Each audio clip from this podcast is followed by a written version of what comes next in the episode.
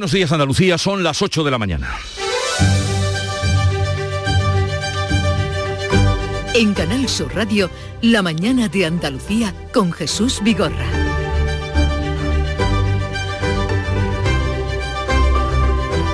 La evolución de la pandemia sigue marcando la actualidad de este viernes 14 de enero. Después de tres días bajando la tasa de incidencia, este fin de semana sabremos si esto es una tendencia que se mantiene. Para seguir luchando contra el coronavirus siguen las vacunaciones. Ahora Sanidad, las eh, autonomías eh, han decidido, la Sanidad y las autonomías quiero decir, han decidido que la tercera dosis comience a partir de los 18 años y se ha aprobado una cuarta dosis para los inmunodeprimidos. También el pasaporte COVID seguirá siendo obligatorio para acceder a locales de ocio o restauración hasta el día 31 de enero y los test de antígenos desde mañana sábado serán más baratos. Costarán como máximo 2,94 euros. En política seguimos hablando de los fondos europeos porque el Partido Popular acusa al gobierno de hacer un reparto arbitrario de esos fondos y ahora también el presidente andaluz se plantea recurrir ante los tribunales si se produce un menoscabo para Andalucía. Mientras en Londres la situación política se complica. Ahora otro medio británico ha sacado a la luz dos fiestas más en la residencia de Boris Johnson en la víspera justamente del funeral del marido de la reina, el príncipe Felipe. Por cierto que Isabel II ha retirado a su hijo Andrés los honores y títulos militares que tenía por el escándalo sexual en el que está envuelto y que lo vincula a un pederasta estadounidense. La mañana de Andalucía. Social Energy.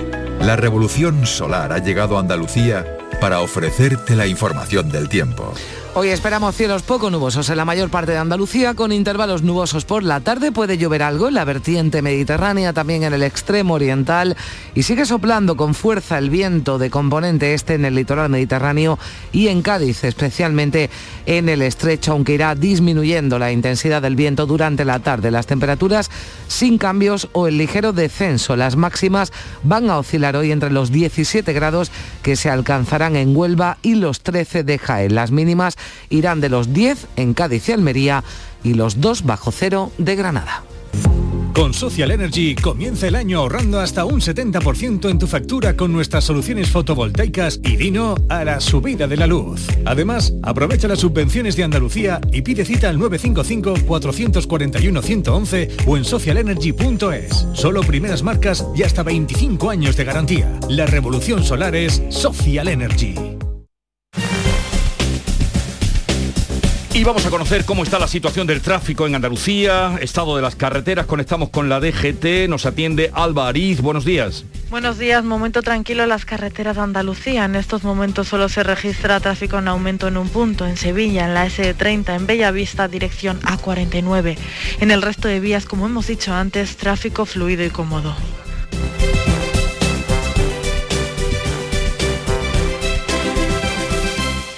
Te he dejado el coche como una patena, que me lo has traído...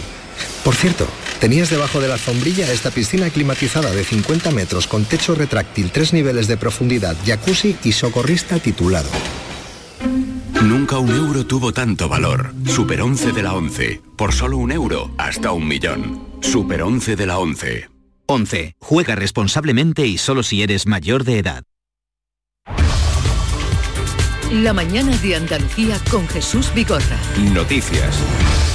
Vamos a dar cuenta de la situación de la pandemia su evolución. Luz verde a la vacuna de refuerzo para todos los mayores de 18 años y a la cuarta dosis para las personas más vulnerables. Carmen Rodríguez Garzón. Lo decidía este jueves, este pasado jueves, la Comisión de Salud Pública, al igual que se ha hecho anteriormente, se van a ir administrando esas terceras dosis por rango de edad que en Andalucía ya la semana que viene se había anunciado que podrían solicitar cita, que podrán solicitar cita los mayores de 40. A partir de ahora además se reduce a cinco meses, hasta ahora eran seis, el intervalo que tiene que transcurrir entre el segundo y el tercer pinchazo. Y a partir del mes de febrero ya podrán recibir una cuarta dosis aquellas personas que tengan el sistema inmunológico debilitado y que desde septiembre ya estaban recibiendo la tercera dosis. Daba cuenta de esa decisión de la Comisión de Salud Pública la ministra de Sanidad, Carolina Darias. Empezando de manera ordenada, como siempre hacemos, de mayor a menor, es decir, seguimos bajando, digamos, los grupos etarios de 10 en 10, priorizando, priorizando a las personas de riesgo y aquellas que finalizaron la pauta completa de comunicación hace ya más tiempo. Y vuelven a bajar la incidencia en cuanto al parte médico del día, la incidencia acumulada por la COVID en Andalucía, que ya muestra una curva descendente. Porque la tasa 14 días se sitúa en 1.488 casos por 100.000 habitantes tras bajar este jueves 72 puntos. Solo la provincia de Almería está por encima de la tasa 2.000, aunque Córdoba y Jaén la rozan. La Consejería de Salud suma 11.177 nuevos contagios, son 400 menos que el miércoles y 28 fallecidos. En los hospitales andaluces hay a día de hoy 1.731 pacientes con COVID. Son siete más que el día anterior, 226 están en la UCI. En el conjunto de España, el Ministerio de Sanidad notificaba este jueves, eh, cifra de nuevo muy alta, 159.000 nuevos casos de COVID en todo el país, 112 muertes en 24 horas. La tasa de incidencia en España alcanza los 3.156 casos por 100.000 habitantes. Y una norma de calado a tener en cuenta porque hasta el 31 de enero seguirá siendo obligatorio el pasaporte COVID para acceder a los locales de hostelería, residencias y centros sanitarios. El Tribunal Superior de Justicia de Andalucía avala la prórroga solicitada por la Junta, la considera justificada por la situación epidemiológica actual y el incremento de contagios. Los hosteleros andaluces hablan, lo decía Javier Frutos, el presidente de la Federación Andaluza, hablan de mal menor para evitar así restricciones de horarios y de aforos. Para nosotros el, el pasaporte COVID era un mal menor y sobre todo lo que es verdad que no que veíamos mucho mejor dentro de, todo pues esto y no y no tener ninguna medida restrictiva como aforos o horarios Así que hasta el 31 de enero será necesario presentar el pasaporte COVID para acceder a locales de ocio, hospitales y residencias en nuestra comunidad o en su defecto prueba negativa de PCR en 72 horas o test de antígenos en 48 horas realizados por centros autorizados. Y hay novedades también, Jesús, en las residencias, lo venimos contando, la Consejería de Salud endurece las condiciones de salida y regreso de los usuarios ante la alta transmisión de la variante Omicron. A partir de ahora se les va a exigir una PCR si la salida del centro es de siete o más días. La cifra de positivos en estos eh, centros, en las residencias de 1.266, aunque la mayoría tiene síntomas leves, solo 35 están hospitalizados. Y llegó el día, a partir de mañana sábado pagaremos como máximo el día de la rebaja de los test de antígenos, porque vamos a pagar como máximo 2,94 euros por un test de antígenos. Es el precio fijado este jueves por el Gobierno, según explicaba la ministra Darias. Para llegar a esta cifra se han analizado varios factores, como el precio de venta de las distribuidoras de la oficinas de farmacia, también el margen de beneficio que suelen tener los productos sanitarios y el precio de países del entorno. Los farmacéuticos tendrán que asumir las pérdidas por los test comprados ya a precios superiores, así lo explicaba Ernesto Cervilla, vicepresidente del Consejo Andaluz de Colegio, del Colegio Farmacéutico. Bueno, pues que este precio en principio no siga aumentando, aunque va a ocasionar que algunas farmacias que han comprado test más caro. Van a tener que asumir esa pérdida, pero bueno, lo damos por bueno si con esto facilitamos un poco el acceso de los test de, de, antígenos a, a la población. Durante el mes de diciembre, los almerienses se han gastado 2 millones de euros en test de antígenos. 2 millones. Con el nuevo precio, esa cifra se habría reducido a 900.000 euros. María Jesús Recio. Pues sí, ha sido una Navidad en la que ha habido una gran petición de esos test de antígenos en todas partes y en Almería los farmacéuticos han hecho ya una primera estimación de lo que supondría ese cambio de precio que entra ya en vigor. Dos millones de euros nos dicen que se gastaron en las Navidades y en el mes de diciembre en total se hicieron unas 285.000 pruebas en todas las farmacias de la provincia. Si hubiéramos comprado los test a 2,94 entonces, oscilaban, recordemos, entre 6, 8, hay quien ha pagado hasta 10 euros, el desembolso no hubiera superado los 900.000 euros. Así que las cuentas pues ya las han empezado a hacer y este es el resultado, de momento, de lo que supone esta bajada de precio esa rebaja que llega justamente en tiempo de rebajas. José Carlos Cutiño es delegado de la OCU en Andalucía. José Carlos, buenos días. Hola, buenos días. Eh, ¿Se dan por satisfechos con esta bajada que llega después de las semanas de mayor demanda de test en las farmacias?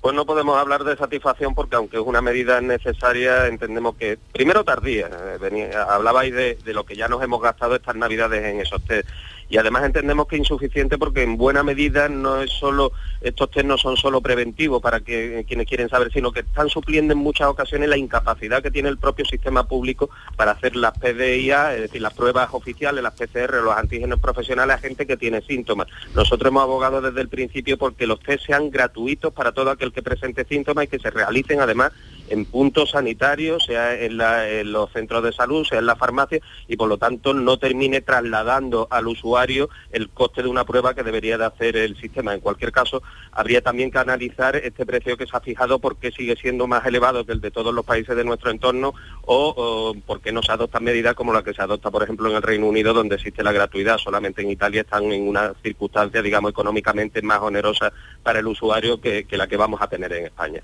Y con respecto a que se ven vendan solo en las farmacias, ¿qué les parece? Que ha sido una conquista eh, a la reivindicación que hacían los farmacéuticos, que no salieran de las farmacias es la respuesta lógica dentro de nuestro contexto legal. Es un producto sanitario y por lo tanto solo puede ser eh, distribuido en farmacia. Habría que hacer una excepcionalidad con, la, eh, con los riesgos que ello conlleva en cuanto al control de la calidad y la eficacia del producto. Evidentemente es una cuestión que habrá que, eh, que, repensar si realmente se mantiene esta situación de excepcionalidad, pero a día de hoy parece que es la opción más razonable.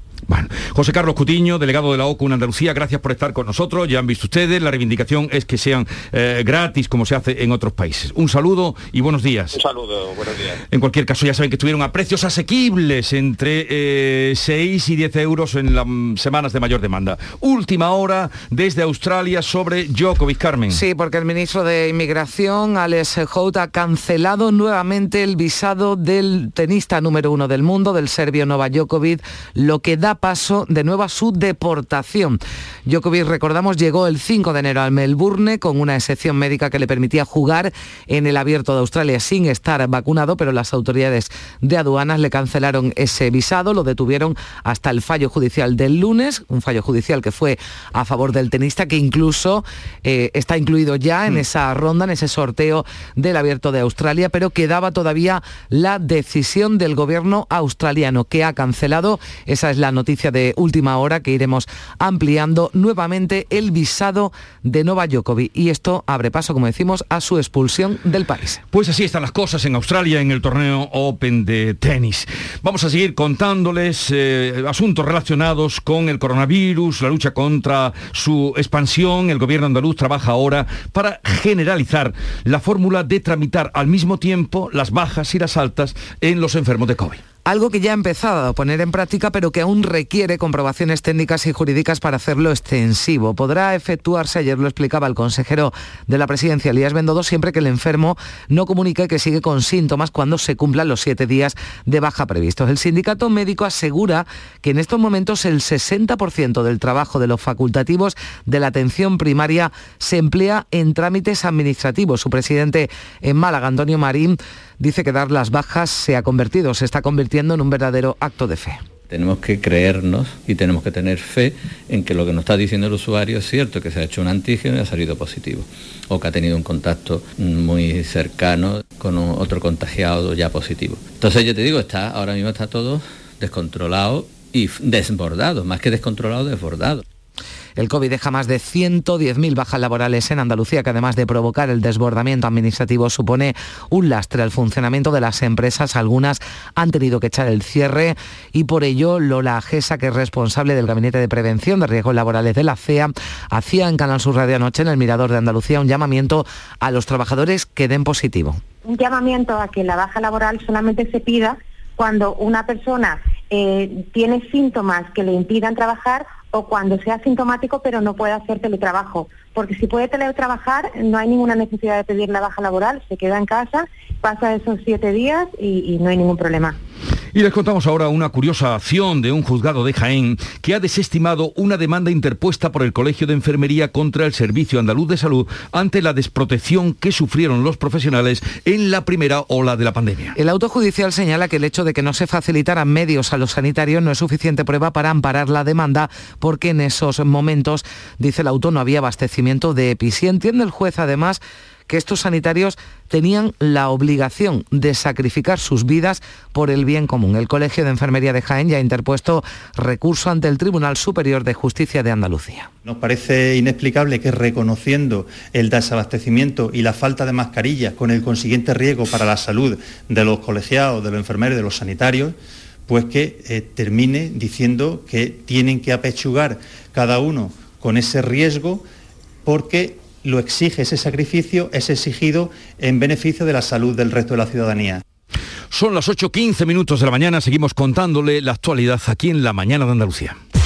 La Mañana de Andalucía. Buenos días. En el sorteo del cupón diario celebrado ayer, el número premiado ha sido 37.748. 37748. Asimismo, el número de serie correspondiente a la paga, premiado con 3.000 euros al mes durante 25 años, ha sido 28028. Hoy, como cada día, hay un vendedor muy cerca de ti repartiendo ilusión. Disfruta del día y recuerda, con los sorteos de la 11, la ilusión se cumple.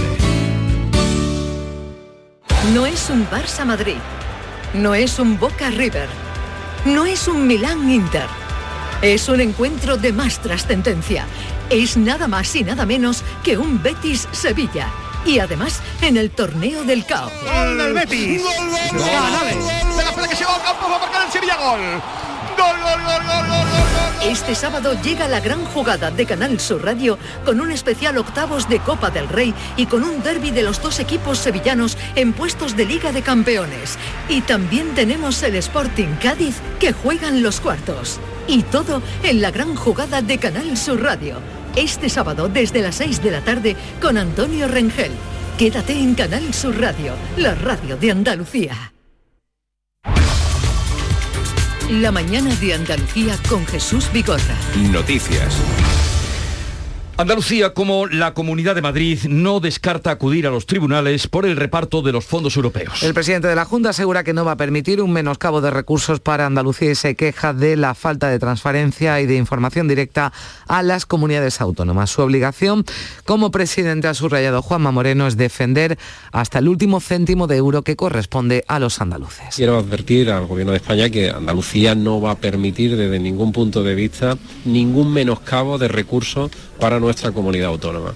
Y no descartamos presentar y utilizar las vías judiciales para la defensa de los intereses de Andalucía y de los andaluces. El líder del Partido Popular, Pablo Casado, apoya la reclamación de las eh, comunidades. Eh, recordamos, Madrid ya ha presentado recurso ante el Supremo, Galicia se lo plantea y como han escuchado Andalucía no lo descarta. El portavoz del PSOE, Felipe Sicilia, niega los agravios. Se están repartiendo siguiendo lo aprobado en el Congreso de los Diputados. No hay un criterio arbitrario en el reparto de fondos europeos. El presidente del Gobierno también ha defendido la gestión que se está haciendo de los fondos europeos. Pedro Sánchez ha destacado que los 24.000 millones de euros, que de esos 24.000 millones presupuestados en 2021 con cargo a los eh, Next Generation ya se han autorizado más del 91% y se están realizando pagos por más de 11.000 millones de euros. El consejero de la presidencia Elías Bendodo pide a la oposición que abandone lo que ha calificado como guerra sucia contra la sanidad pública andaluza. Según Bendodo, el único partido de la oposición que conforman, dice, PSOE Unidas Podemos y Vox, están construyendo un proyecto alternativo al gobierno engañando con datos falsos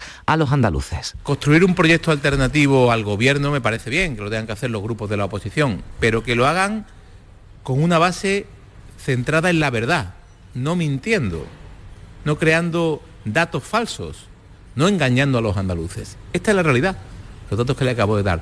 Por tanto, me parece bien, nosotros aceptamos todas las críticas, pero que sean ciertas y constructivas. Vox insiste en denunciar el colapso del sistema sanitario en Andalucía, mientras el gobierno de la Junta dice ofrece un baile de cifras con el que engaña a los andaluces. Lo decía en Almería la diputada Macarena Olona, que asegura que estará muy presente en la campaña electoral de las andaluzas, que confía que sean cuanto antes. Aunque suena como candidata a la Junta, Vox aún no la ha designado. Tomará la decisión mi partido cuando el señor Juanma Moreno convoque las elecciones, algo que esperemos que haga cuanto antes, porque ya vamos tarde.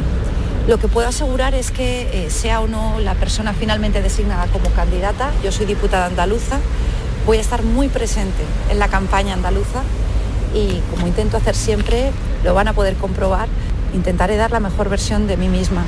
El secretario general del PSOE andaluz, Juan Espadas, va a presentar oficialmente su candidatura a la presidencia de la Junta mañana sábado en Granada, en un acto en el que estará acompañado por el presidente del Gobierno y líder de los socialistas, Pedro Sánchez. De Granada vamos a Cádiz porque allí se están produciendo dimisiones en el PSOE. Tres concejales, entre ellos la portavoz del Grupo Municipal, han entregado sus actas en el Ayuntamiento gaditano por falta de respaldo de la Ejecutiva local. ¿Qué ha pasado? Salud Bataro. Pues aires difíciles en el PSOE de Cádiz. Mara Rodríguez, Rosa de la Flor y Javier Ramírez dimiten, entregan sus actas de concejales en el Ayuntamiento gaditano por falta de respaldo de la Ejecutiva local, que por cierto se renueva en el Congreso de mañana sábado. José Ramón Ortega va a relevar a Fran González, que ha estado al frente del partido los últimos ocho años. La que fuera portavoz del Grupo Municipal Mara Rodríguez dice que no se siente respaldada por sus mal llamados compañeros a los que ha acusado de acoso e insultos a ella y a su familia. La escuchamos. Mientras pretendía construir, otros destruían bajo el pretexto de su autoridad orgánica.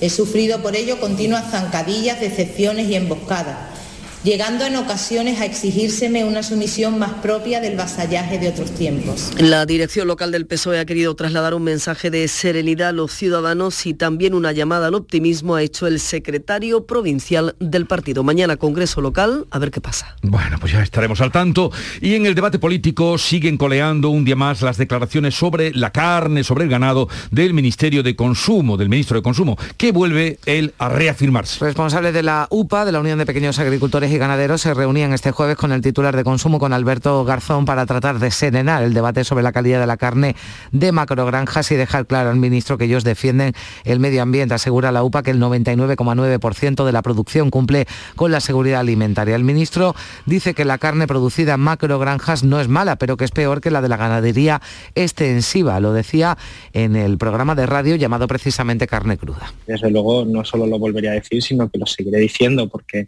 es además algo que, que está planteado como línea de trabajo del Gobierno, está planteado como línea de trabajo de las instituciones europeas y todo este consenso no es por casualidad, es porque evidentemente hay una conciencia de que estamos ante un modelo, el de las macrogranjas, que tiene unos elevadísimos costes medioambientales, sociales, económicos que deben ser corregidos. Y el presidente de la Junta, que visitaba precisamente una explotación extensiva de ganado vino en las Gavias en Granada, ha pedido a Pedro Sánchez que rectifique explícitamente las declaraciones de Alberto Garzón. Pedro Sánchez viaja hoy a Roma para asistir al funeral del Estado que se va a oficiar por David Sassoli, el presidente del Parlamento Europeo que falleció el pasado martes. Sí, en ese acto el presidente del Gobierno va a coincidir con el de la República Mario Draghi, con autoridades comunitarias como Ursula von der Leyen o el presidente del Consejo Europeo Charles Michel Sánchez, que ha hablado por teléfono este jueves con el primer ministro británico, con Boris Johnson, que ha hablado sobre cómo fortalecer las relaciones bilaterales. También se han comprometido a agilizar el acuerdo entre la Unión Europea y Reino Unido sobre Gibraltar. Y en el Reino Unido la prensa no da abasto con dos nuevos asuntos. Nuevas fiestas salen a la luz en la residencia oficial del primer ministro y la reina Isabel II ha retirado todos los títulos militares al príncipe Andrés, su hijo. Sí, el príncipe que será juzgado en Estados Unidos por su presunta implicación en un escándalo de abuso sexual a una menor. El duque de York siempre ha negado tajantemente las acusaciones de que mantuvo relaciones con menores y, aunque defendió su amistad con Jeffrey Epstein, admitió también que tendría que haber cortado su relación con este pederasta. Y el periódico The Telegraph saca a la luz dos fiestas más celebradas en Downing Street, en esta ocasión en la víspera del funeral del marido de la reina en 2021, cuando el país se hallaba no solo en confinamiento, sino también por luto nacional. Y de momento parece que la fiesta no ha terminado en ese sentido. Se abre una puerta a la esperanza para los enfermos de esclerosis múltiple. Una investigación llevada a cabo en Estados Unidos demuestra que la esclerosis tiene su origen en el virus de Epstein-Barr, el que también provoca la mononucleosis o enfermedad del beso. Un descubrimiento que facilitará la fabricación de una vacuna, también de fármacos antivirales que sirvan para tratar a los enfermos. De hecho, la compañía Moderna ya ha comenzado un ensayo que concluirá en 2023. Y la línea de la concesión se sitúa en la vanguardia tecnológica. Verán, desde Cabo Cañaveral, en Estados Unidos, se lanzaba en la tarde de ayer los primeros satélites que se controlarán desde el municipio linense. Cuéntanos, Fermín Soto, cómo es eso. 10, 9, 8, 7, Este es el sonido directo desde Cabo Cañaveral en Estados Unidos, lanzamiento de estos satélites enviados al espacio por la- las empresas Fossa System y WisiK, lideradas por dos linienses que van a tener numerosas utilidades a nivel mundial para la industria, agricultura e incluso logística, como nos cuenta el responsable de Fossa System, Julián Fernández. Un ejemplo, pues un contenedor que parte desde Asia y llega hasta el puerto de Algeciras, tener una monitorización continua eh, mediante GPS y hasta poder auditar pues eh, la temperatura del contenedor, si ha tenido algún tipo de impacto, ese- ese tipo de datos. Julián Fernández, que tiene 19 años, está en primero de carrera, pero ya conocíamos de eh, su eh, talento porque hace tiempo que le veníamos siguiendo la pista y trataremos hoy de hablar con él. En Huelva, por cierto, el municipio de Almonte se está preparando para recibir este domingo a miles de personas con motivo de la reanudación de las peregrinaciones de las hermandades a la aldea de Almonte y al Rocío. Sonia Vela. Pues son las peregrinaciones extraordinarias de Arcos de la Frontera, Rota, Puerto Real y Jerez de la Frontera. Continuarán otras filiales peregrinando el día 23 y el día 30 será el turno de Triana, que es una de las más numerosas de Villanueva del Ariscal, de Pilas y de Gibraleón. En, eso, eh, en ese fin de semana, del 28 al 30, se activará el Plan Municipal de Emergencias. Y vamos a saludar justamente en este momento a Rocío del Mar Castellano, que es la alcaldesa de Almonte. Alcaldesa, buenos días. Buenos días, Jesús. Eh, ¿Cómo se presenta este fin de semana, los próximos, con ese aluvión de, de visitantes, de peregrinos que van a acudir al monte? Pues se presentan, bueno, en, un, en principio desde el ayuntamiento con, con preocupación porque estamos obligados a, a, garantizar la seguridad de vecinos y visitantes, eh, pero con la seguridad de que todo está prácticamente eh, organizado para que esa seguridad sea real. Y, y, bueno, lo que realmente nos preocupa más es el fin de semana de final de enero, claro. porque como se ha dicho, son las peregrinaciones que van a traer a un mayor número de personas. Con la fiesta de la Candelaria que es tan celebrada. Eh, para este fin de semana y para los próximos, ¿tienen ustedes ya un plan que, que, entre en acción? ¿Cómo lo tienen organizado? ¿Alguna recomendación aprovechando en este momento su intervención en Canal Sur Radio?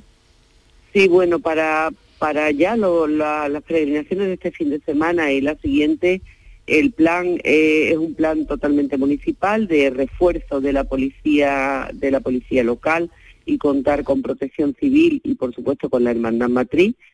Eh, y una recomendación, sí, una recomendación de responsabilidad individual de que la pandemia sigue aquí, los contagios están siendo cada vez más numerosos, aunque afortunadamente eh, los que enferman no, no son eh, graves, pero la responsabilidad de que utilicemos la mascarilla, aunque sea en lugares al aire libre y que evitemos en todo lo posible las aglomeraciones y las concentraciones.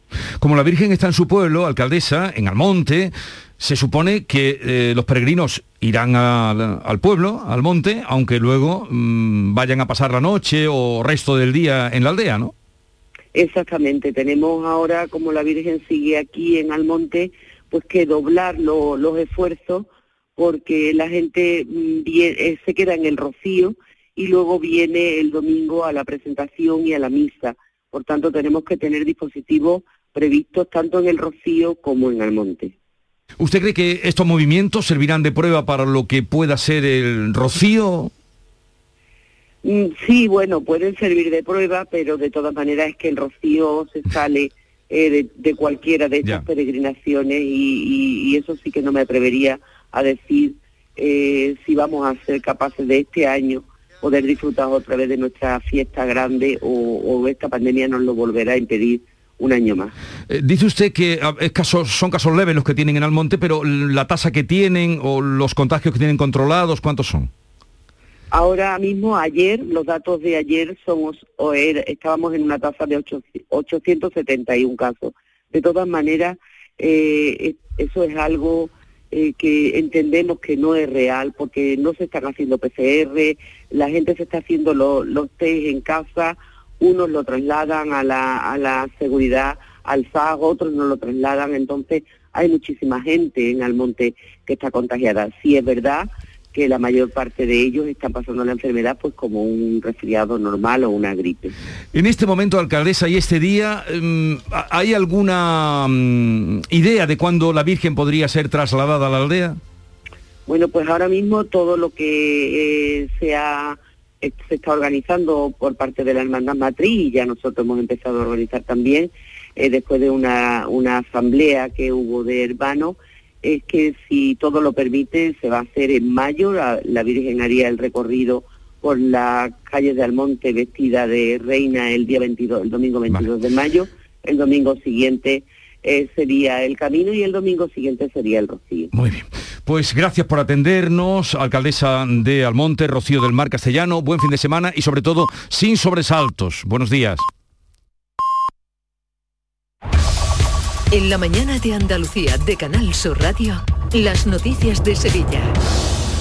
Saludos, viernes con pocos, eh, pocas nubes en el cielo y sin cambios en las temperaturas. Alcanzaremos máximas de 18 en Lebrija, en la capital a esta hora 8 grados, 4 en Carmona y 5 en Estepa. En cuanto al tráfico es intenso en la ronda urbana norte, sentido Glorieta Olímpica y en la entrada por el puente del patrocinio. Automóviles Berrocar, más de mil coches de todas las marcas y modelos. La mejor garantía del mercado, inmejorable financiación, sin sorpresas de última hora y con total transparencia para que la compra de tu nuevo coche sea una decisión inteligente. 50 concesionarios Berrocar y más de 700 talleres concertados en territorio nacional. Entrega a domicilio totalmente gratis. GrupoBerrocar.com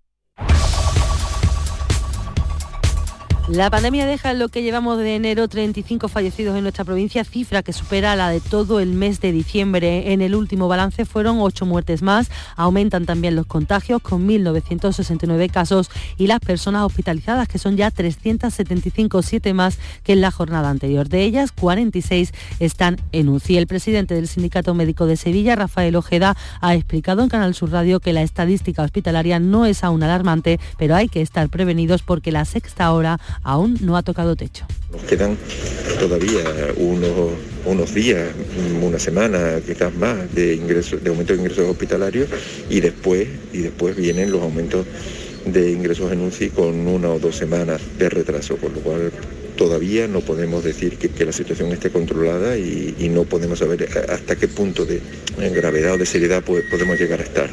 La delegada provincial de Salud y Familias, Regina Serrano, se reúne esta mañana telemáticamente con los alcaldes de los seis municipios sevillanos creadores de la plataforma en defensa de la sanidad pública para abordar la situación sanitaria de estas localidades y mostrarles su disposición para trabajar a esta iniciativa. Se han sumado ya una veintena de municipios de toda la provincia. Y los jardines históricos de Sevilla Capital van a contar con un sistema de videovigilancia para prevenir y evitar actos vandálicos. Lo ha anunciado el alcalde de Sevilla en el Parque de María Luisa donde precisamente se trabaja en la recuperación de la glorieta Ofelia Nieto, que en verano se vio afectada por un incendio provocado. El Parque de María Luisa contará además en breve con una inversión de 2 millones de euros para repavimentar vías interiores y para recuperar el antiguo pabellón de Telefónica que el Parque de María Luisa, como una de nuestras señas de identidad como ciudad, la zona jardinada, el jardín histórico más emblemático, pues exige y requiere una intervención permanente en los presupuestos municipales como venimos haciendo.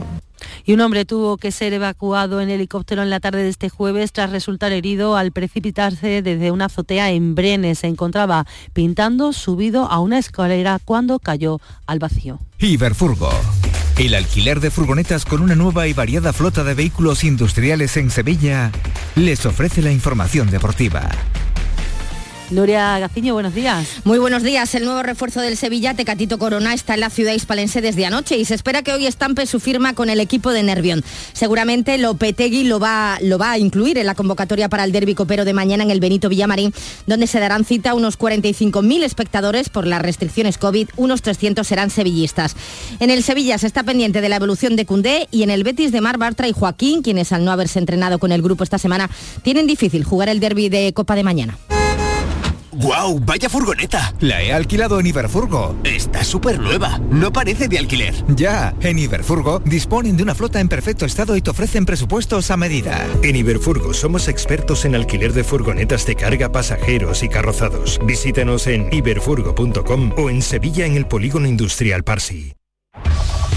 Más de 600 efectivos, 350 de ellos policías nacionales, van a velar porque todo ocurra con normalidad en el Betis Sevilla de Copa del Rey este sábado, un partido declarado de alto riesgo. Hoy se activa el dispositivo de seguridad. El subdelegado del Gobierno, Carlos Toscano, ha pedido a los aficionados responsabilidad. Tengo que hacer un llamamiento a todos los aficionados, independientemente de sus colores, para que todo su empeño lo pongan en disfrutar de ese partido y no en ninguna otra consideración. Tenemos que recordar que estamos en la pandemia y que tenemos que cumplir todas las medidas aconsejadas por las autoridades sanitarias. Y en Cultura el Teatro Alameda retoma hoy el ciclo El Teatro y la Escuela para familias y para también eh, funciones escolares con el espectáculo Soy una nuez.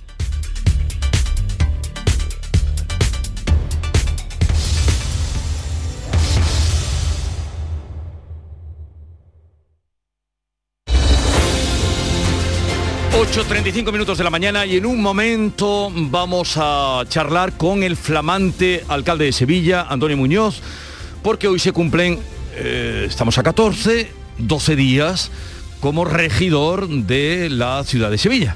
Estará con nosotros en un momento Antonio Muñoz. Buenos días. En los tres sorteos del triplex de la 11 de ayer, los números premiados han sido 669, 669, 447, 447 y 349, 349. No olvides que comprando Lotería de la 11 colaboras con una gran labor social. Pídele el triplex de la 11 a tu vendedor, también en puntos de venta autorizados o en juegos11.es. Recuerda que hoy, como cada viernes, tienes un bote millonario en el sorteo del Eurojackpot de la 11. En la 11 nos mueve tu ilusión. Que tengas un gran día. Con Social Energy comienza el año ahorrando hasta un 70% en tu factura con nuestras soluciones fotovoltaicas y vino a la subida de la luz. Además, aprovecha las subvenciones de Andalucía y pide cita al 955-441-111 o en socialenergy.es. Solo primeras marcas y hasta 25 años de garantía. La revolución solar es Social Energy. La actualidad y las novedades en salud, las noticias sobre investigación médica, prevención, terapias y un consultorio para responder a tus dudas. Envíanos tus consultas en una nota de voz al 616-135-135. 616-135-135. Por tu salud con Enrique Jesús Moreno. De lunes a viernes desde las 6 de la tarde. Quédate en Canal Sur Radio la radio de Andalucía.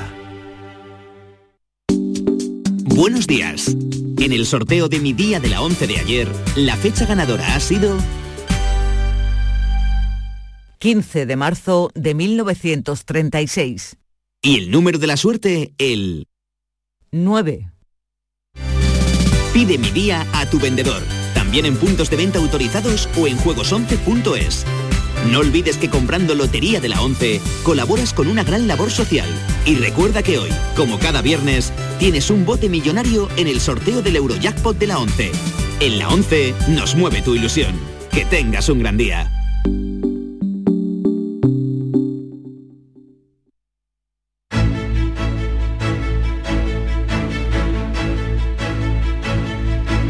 Momento hablamos con el alcalde de Sevilla, Antonio Muñoz, y luego la tertulia de actualidad, hoy con Javier Rubio, Antonia Sánchez y Alfonso Lazo.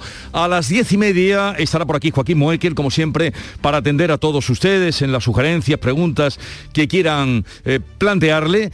A partir de las once vamos a hablar del quinto centenario del fallecimiento de Elio Antonio de Nebrija, creador de la primera gramática de la lengua española. Lo haremos con Lola Pons, filóloga, catedrática de la Universidad de Sevilla, gran divulgadora e historiadora de la lengua. Y vamos a recibir también al filósofo francés Francis Wolff conocidísimo por su defensa, encendida defensa de los toros y de las corridas de toros, pero que ahora dejará de ser el filósofo de los toros para ser el filósofo de la música. Acaba de publicar un ensayo que lleva el título de ¿Por qué la música? que ha editado en nuestro país y en Andalucía la editorial El Paso, una editorial eh, andaluza. Así es que ese es el planteamiento que tenemos para que ustedes hoy se queden con nosotros, al margen de que también habrá que hablar de las croquetas, porque hoy es el día señalado como Día de la Croqueta. Ya no hay día que no tenga su añadido, su etiqueta, además del eh, típico santoral. Vete a dormir con una sonrisa, con el show del comandante Lara. El humor más travieso, los invitados más divertidos, las mejores versiones musicales de Calambres. El show del comandante Lara, los domingos en la medianoche después del deporte. Quédate en Canal Sur Radio, la radio de Andalucía. En la tarde de Canal Sur Radio con Mariló Maldonado tienes el repaso a la actualidad de la mañana con la sobremesa más divertida y picante, con historias y entrevistas que te interesan, una radio emocionante y cercana. La tarde de Canal Sur Radio con Mariló Maldonado, de lunes a viernes desde las 3 de la tarde. Quédate en Canal Sur Radio, la radio de Andalucía. Cada fin de semana te llevamos a los mejores rincones de Andalucía, con Andalucía Nuestra. Los sonidos de cada provincia, su historia, sus tradiciones, su cultura, su valor. Descubre una Andalucía hermosa, completa y única en Andalucía Nuestra. Los sábados y domingos desde las 7 de la mañana. Quédate en Canal Sur Radio, la radio de Andalucía.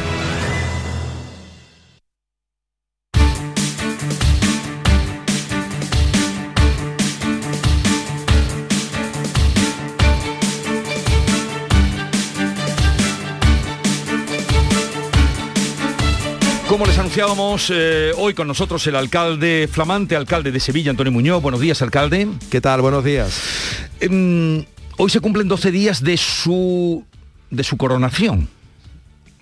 Bueno, sí, efectivamente. Por, por lo concurrida que estuvo y por el nivel que tuvo. Sí, la verdad que me sentí bastante arropado y no solamente por la presencia institucional de tres ministras que nunca se había producido eh, en la historia del Ayuntamiento de Sevilla, también con el vicepresidente de la Junta de Andalucía, con la consejera de Cultura, con mu- muchísimas eh, eurodiputados, diputados, diputadas, y también lo más importante para mí fue un arrope de la sociedad civil sevillana en sus distintas ver- vertientes, gente del mundo del teatro, de- del cine, del turismo, de la empresa, de los sindicatos, de los vecinos de algunos distritos. En ese sentido, yo sinceramente me sentí muy, muy arropado. Eh, 12 días, eh, ¿duerme mejor desde que es alcalde o ha perdido el sueño? no, no, la verdad que du- duermo bien. Quizás me voy a la cama un, un poquito antes, pero bueno, eso es fruto del cansancio y también de, de estos primeros días, ¿no? Donde yo siempre he intentado en toda mi vida profesional y política dominar a la agenda. Eso es importante, que la agenda no te domine a ti. Y en ese sentido todavía eh, tengo que reconocer que en estos primeros días, con un ritmo frenético de presencia en los distintos distritos, también la novedad, las novedades que se van produciendo, como el otro día la presentación del proyecto de la línea 3 del metro, pues te hacen pues tener un ritmo un tanto vertiginoso. Pero bueno, yo afortunadamente también vengo de, estar seis años como teniente de alcalde, llevando eh, nada más y nada menos que el ámbito de- del, del urbanismo, del turismo, de la cultura y por tanto no me pilla de sorpresa ese, ese incremento del estreo, ese incremento de, de Sí. la agenda. Y además ha quedado con la Delegación de Cultura, se ha quedado con ella. Eh, Sí, yo, yo creo que en Sevilla la, la cultura tiene que estar presente, tiene que estar en el frontispicio de la acción de gobierno y me, me- me parecía interesante que para que eh, cultura fuera algo más que el disfrute eh, de espectáculos, de, de- de exposiciones, de alguna actividad ah, vinculada a, la cultura, sino que impregnara como un motor económico en la ciudad a la vista del momento en el que nos encontramos, a la vista de la cantidad de, de- ingenio, de, de- artistas de todo tipo que hay en la ciudad, me parecía muy importante que estuviera, no como suele ser habitual en, eh, en una competencia residual, sino en lo más alto posible. En Sevilla eh, la cultura se tiene que escribir con mayúsculas y desde luego me parece importante que si, como dije en mi toma de posesión, la cultura tiene que ser uno de los motores económicos que reactivemos, pues eh, bueno, pues que tenga ese eh, carácter horizontal en, en la acción de gobierno. Bueno, Sevilla es una ciudad en la que pueden convivir rancios y progres. Sevilla yo creo que hay un, hay un mantra muy eh, que se le aplica a nuestra ciudad que yo no estoy muy de acuerdo, eh, que es la dichosa dualidad eh, de, lo moderno y lo, y lo clásico, ¿no? Y a veces se utilizan otros, otros términos. Yo creo que Sevilla es una ciudad más que dual poliédrica. Yo creo que hay mucha, mucha, Sevilla tiene muchísimas facetas, tiene muchísimos ámbitos, incluso, vamos a poner el ejemplo de la música. Eh, hay muchísimos artistas, y, me remonto a lo mejor a la época de Triana o de Alameda, de, de esos grupos míticos del rock andaluz, que cuando hemos triunfado en cultura es cuando desde la vanguardia hemos reinterpretado nuestras tradiciones. Por tanto, es un ejemplo claro de que no hay una confrontación, de que no tienen por qué estar reñidos esas maneras de, entender nuestra ciudad. Y, en ese sentido yo siempre apuesto por esa tercera vía de reinterpretación desde lo contemporáneo muchas de nuestras tradiciones. ¿Eh? Y yo creo que hay una convivencia perfecta, ¿no? Y que en esta ciudad poliédrica, que me gusta más que una ciudad dual, pues podemos en el mismo, en el mismo día donde se puede estar dando, el, donde puede haber una conmemoración, una procesión religiosa, eh, puede haber algún espacio escénico donde se pueda estar eh, disfrutando de un espectáculo de danza o de teatro tremendamente vanguardista. Bueno, eso es Sevilla, ¿no? La, digamos, la tolerancia llevada a, su máximo extremo. Deberes de alcalde son presidir la procesión de la Iniesta, el Corpus, el Santo Entierro, pasear la espada de San Fernando por dentro de la catedral, eh, ¿lo va a hacer usted? Por supuesto, son obligaciones del alcalde y eh, allí estaré cuando toque representar institucionalmente eh, como alcalde de todos los sevillanos y de todas las sevillanas, no hay, no hay, ninguna, no hay ninguna duda. Hablaremos del metro, usted aludía a él y de muchas cosas, pero lo que eh, seguro que muchísima gente que le está escuchando, no solo en Sevilla, sino en Andalucía, tiene en la cabeza es qué va a pasar con la Semana Santa. ¿O qué piensa usted que va a pasar con la Semana Santa? Llegará en su punto, como, cada, como siempre, pero las celebraciones. Bueno, yo en principio soy optimista en cuanto a, que Sevilla espero que toda Andalucía, toda España podamos celebrar la, la Semana Santa. En este momento eh, no hay ninguna situación que nos haga ah, pensar lo contrario. Hemos tenido ah, y también nos ha animado, hay que decirlo, la celebración, en el caso de Sevilla, de la cabalgata de los Reyes Magos, que también eh, supone la confluencia de muchísima gente y tengo que decir que el comportamiento de los sevillanos y de la sevillana ha sido ejemplar. Y lo tomo como referencia para ser optimista y pensar que vamos a tener fiestas de primavera. Si bien es cierto, que, como todos ustedes saben, que que la, feria la organiza el ayuntamiento y la Semana Santa pues también está el Consejo de Cofradía y por supuesto el arzobispado de nuestra ciudad. Pero en ese sentido yo pienso que eh, el escenario tendría que eh, ponerse terriblemente, terriblemente negro ¿eh? cuando todo parece indicar que vamos a ir mejorando en las próximas semanas como para que se tuviera que tomar una decisión tan drástica como la suspensión de la Semana Santa. Yo desde luego no está en, mi mente, ni muchísimo menos, sino más bien todo lo contrario y que podamos disfrutar de, la Semana Santa y de la feria. Bueno, estamos con el alcalde Antonio Muñoz, Carmen Rodríguez Garzón. ¿Qué tal, alcalde? Buenos días. ¿Qué tal? Buenos días. Se hablaba de la feria, que es responsabilidad del ayuntamiento, también, bueno, pues eh, llegará después de la Semana Santa. ¿Usted cree que llegará? Que habrá feria, de hecho el ayuntamiento ya trabaja ¿no? en todos los preparativos para que la haya, pero em, aunque la situación, ¿no? ya dice usted que sí es tremendamente mala, pues habrá que replantearse muchas cosas, pero en la situación actual, como va evolucionando la, la pandemia, mm, ¿qué tipo de feria se imagina el ayuntamiento que puede ser? Bueno, yo es que la feria me la imagino tal como la conocemos todos los sevillanos o no me la imagino. O sea que la feria, a mí no me entra en la cabeza ningún tipo de feria de restricciones a la hora de acceder al, real o, cualquier otra circunstancia. Yo creo que la feria tiene su idiosincrasia, tiene su, ADN, su manera de, disfrutarla por parte de los sevillanos y también de la gente que viene de fuera y cualquier otra cosa sería un, bueno, sería una una copia, una, una mala copia, ¿no? Por tanto, vamos a pensar que vamos a poder tener feria eh, en un panorama, en un escenario mucho más, eh, más positivo que el que mm. podamos tener en este momento y que, eh, y que sin bajar la guardia, como decimos tantas veces, y con sentido común, podamos disfrutarla tal, tal como es la feria. Alcalde, volviendo a la Semana Santa, usted lo aclaraba, son los consejos de hermandades y cofradías también los que los que organizan esa Semana Santa, pero el otro día hablábamos aquí hace unos días, esta semana con el vicepresidente de la Junta, con Juan Marín,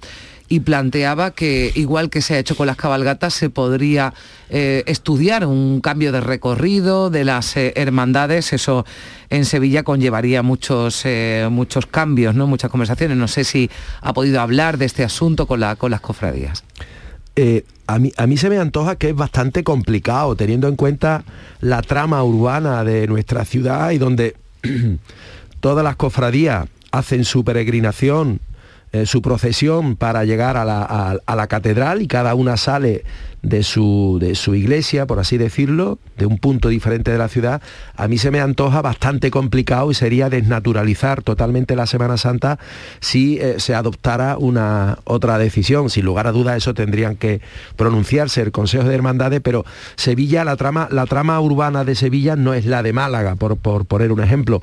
Los pasos de Sevilla no tienen nada que ver con los tronos de Málaga, que son de más dimensión y que suelen mm. profesionar por grandes avenidas en, eh, en, la, capital de la Costa del Sol. Por tanto, a mí se me antoja bastante, bastante complicado si eh, eh, se hubiera ese tipo de recomendaciones por parte de las autoridades sanitarias a la hora de aplicarlas en Sevilla. Prefiero pensar que no. En la toma de posesión usted habló de que quiere una Sevilla limpia o más limpia. Pero claro, esto pudiera tener el problema de que si usted se empeña en ello y con Lipasán la hacen más limpia, puede dejar, puede dejar mal a su predecesor, que además me consta que es amigo, anterior alcalde. ¿Cómo? En eso y en otros asuntos.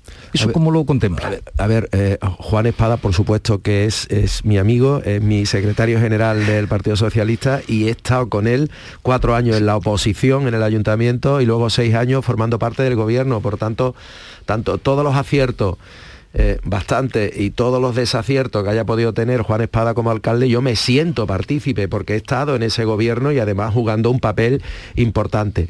En el, tema de la limpieza, yo lo, que creo es que Sevilla puede estar más limpia, Sevilla puede estar más limpia y no todo es imputable y sin lugar a duda, en mi opinión, a nuestra empresa Lipasan, que, que, desarrolla un trabajo encomiable. Lo hemos visto en la, en la cabalgata de, los Reyes Magos, como después de la, del último, de la última carroza, pues inmediatamente el servicio público del IPASAN eh, procedía a la limpieza. Yo sí creo que podemos mejorar, lo digo, lo digo mm. abiertamente, hay que hacer también autocrítica, no hay que caer en la autocomplacencia, eh, porque es la única manera de poder resolver los problemas. Hay una demanda vecinal de que las calles puedan estar más limpias, a mí me lo dicen cuando voy a las distintas barriadas antes como teniente de alcalde y ahora como, como alcalde. Y en ese sentido, pues vamos a eh, crear una delegación específica con una teniente de alcalde para que se ocupe de este menester, de la limpieza pública, y sin lugar a dudas, aquí tiene que haber también una serie de medidas que acompañen, que acompañen a esa, a, haber elevado al máximo en el organigrama municipal el tema de la limpieza. Yo también eh, hay que apelar a la colaboración ciudadana, no siempre, no siempre hay conductas ejemplares, eso lo podemos ver en el día a día con las caquitas de los perros y con otra y con otro tipo de residuos. Hay que apelar también al, a la colaboración de otros sectores, de otros sectores económicos, ¿eh? los turistas en apartamentos turísticos, eh, turísticos, ¿por qué no pedirles también en algunos, en algunos, algunos bares cuando retiran los veladores, eh, en fin, que más allá de retirar los veladores, pues también recojan, digamos, las colillas y algunos residuos que se suelen quedar hasta que llega el IPASAN y por supuesto también reorganizar, reorganizar nosotros internamente la empresa. Pero bueno, ¿está usted dispuesto a empeñarse en mejorar la limpieza de la ciudad. Sin lugar a dudas. El metro que aludía a él y que el otro día se hizo una presentación magnífica. La línea, a las personas que va a favorecer, pero faltan, lo dijo el otro día también la consejera Marifran Carazo, 1.045 eh, millones de euros para ese, mm, esa línea 3. ¿Habrá consenso? ¿Cree usted que podrá, eh, en fin, entender con el Gobierno Central, con la Junta de Andalucía, recaudar, recoger e-, ese dinero? Mire, yo he reconocido públicamente eh, el logro de la Junta de Andalucía, del gobierno actual, en haber actualizado el proyecto de la línea 3, que había que, eh, existía un proyecto y había que actualizarlo desde el punto de vista jurídico y de otra, otra serie de normativas. Eso es un logro que yo he reconocido públicamente de la Junta de Andalucía. Los sevillanos lo que no entenderían para nada es que este proyecto, una vez actualizado, se congelara y que, mm, y que y tuviéramos que esperar otro, otra serie de años para licitar. Por tanto, la mejor noticia que se le puede dar a los sevillanos y sevillanas es que se licite esa, ese tramo norte de la línea 3 del metro, desde Pinomontano hasta San Bernardo. Y en ese sentido es verdad que tiene que haber, como ha ocurrido en Madrid, Barcelona, Bilbao, eh, Valencia, Málaga o en, el, o en la línea 1 de Sevilla, una cofinanciación por parte de la Administración Central. Yo he hablado con, las dos ministras en la, anterior semana y ellas han manifestado claramente, lo, han venido haciendo, el compromiso del Gobierno Central de cofinanciar la parte que se estipule en la negociación con la Junta y con el Ayuntamiento eh, la, línea 3 del metro. Por tanto, eh, no sembremos dudas donde no la hay. No, si queremos metro. No, no, claro, queremos metro, y por supuesto. Y en ese sentido, yo, mm, el día 26, en principio, salvo fuerza mayor, eh, vendrá la ministra de Fomento a Sevilla, así me lo ha, se lo he pedido y, accedió a, priorizarlo en la agenda para tener un primer encuentro con la consejera, ella y yo, para eh, sentar las bases de ese futuro convenio que garantice la financiación. A mí, ¿qué es lo que me gustaría como alcalde? Pues que en este año 22 se licite, se licite. Ya tenemos el proyecto actualizado, pues que se licite, esa sería la mejor noticia y para ello yo estoy seguro que vamos a tener eh, financiación, por supuesto, de la Junta de Andalucía, que es el promotor del proyecto, y también la cofinanciación correspondiente de la Administración Central. Aprovechar, alcalde, entiendo, esa visita también de la ministra eh, con la consejera para hablar de la S40, que usted ya dijo el otro día que era indefendible, ¿no? Como se, o el ritmo ¿no? que había tenido esta infraestructura y además en su toma de posesión usted dijo que iba a tener una gestión reivindicativa para un lado y para otro. Sí, es que, es que hay asignaturas pendientes eh, que tiene nuestra ciudad eh, y habiendo pasado eh, gobiernos tanto de, mi, del Partido Socialista como del Partido Popular en Madrid y que los avances han sido poco significativos. Yo tendría que decir, sin lugar a duda, con las cifras en la mano, que cuando ha gobernado el Partido Socialista se ha, notado un poco más. Pero bien es cierto que no hay ninguna justificación para tanto retraso en el la configuración de la S40 no hay ninguna justificación para que Sevilla, una ciudad eminentemente turística, no tenga un enlace entre su aeropuerto y Santa Justa y por tanto esos dos elementos desde el minuto uno van a estar en mi, en mi reivindicación, en mi petición al ministerio. Mm. Lo haré. En la agenda que tiene usted hoy, alcalde, eh, creo que se va a inaugurar una plaza con el nombre de Manuel Ríos, que fue un señor ingeniero que evitó en los años 70 que se tirara el puente de Triana. Bueno, es un señor, vive todavía. Vive todavía.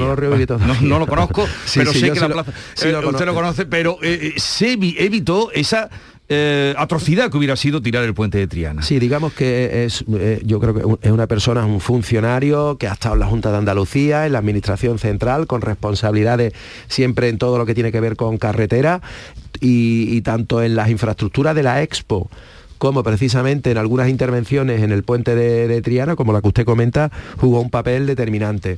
Por tanto, es una persona, un profesional ya jubilado, pero que yo creo que merece de sobra ese reconocimiento que le hizo el Pleno y que hoy vamos a rotular eh, rotular una calle. Y en ese sentido usted va a vigilar que se conserve, a lo mejor no llevando el espíritu conservacionista hasta el exceso, pero que, que se conserve lo que es patrimonio de la ciudad o qué idea tiene, bueno, usted viene además de urbanismo, ¿qué le voy a contar? ¿Qué idea tiene? ¿Cuál es la idea que tiene usted de, la Sevilla moderna?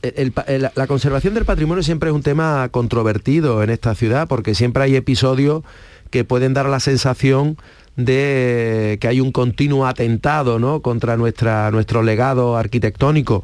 Pero bien es cierto que eh, en este momento eh, le, puedo, asegurar que la inversión en, en conservación de patrimonio, en edificios emblemáticos como puede ser artillería o como puede ser Santa Clara o como puede ser las naves de Renfe y tantos mm. y tantos inmuebles, es la mayor que ha tenido en la historia el, Ayuntamiento de Sevilla.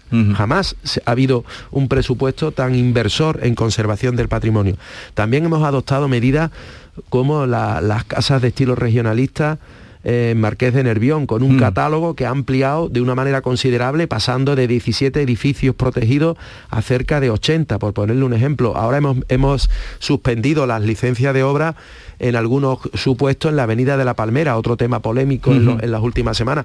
Por tanto, yo creo que, eh, digamos que hay una una vigilancia permanente a la hora de, otorgar las licencias de obra y de velar velar por esa idiosincrasia de la arquitectura y del patrimonio sevillano. Es un tema primordial. eh. No- no- no se puede entender una acción de gobierno en la ciudad de Sevilla sin que no haya una preocupación por, eh, por nuestro patrimonio. So- Somos Sevilla, es una, es una, es una ciudad... Pero no retrasará eso tampoco el desarrollo de una ciudad. No, para moderna. nada, para nada, para nada. Yo creo que hay, hay también eh, posibilidades de desarrollos urbanísticos en otros puntos de la ciudad para, para que la arquitectura contemporánea, para que los nuevos arquitectos puedan desarrollar sus proyectos.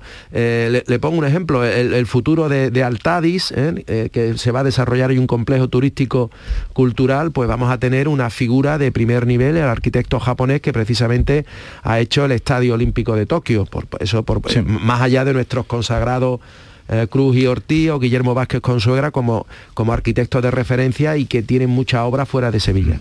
Su primer derby como alcalde, señor Muñoz, con los dos equipos en lo más alto, aunque ya, en fin, usted ya ha declarado que cuáles son sus colores, más para el barrio de Nervión que para Heliópolis, pero, pero sin duda es un espectáculo ¿no? deportivo el que se va a vivir mañana. Sí, sí, co- como alcalde, yo creo que hay- nos tenemos que sentir orgullosos. Un duelo en la cumbre, porque normalmente estábamos acostumbrados eh, que muchas veces cuando había un partido de Sevilla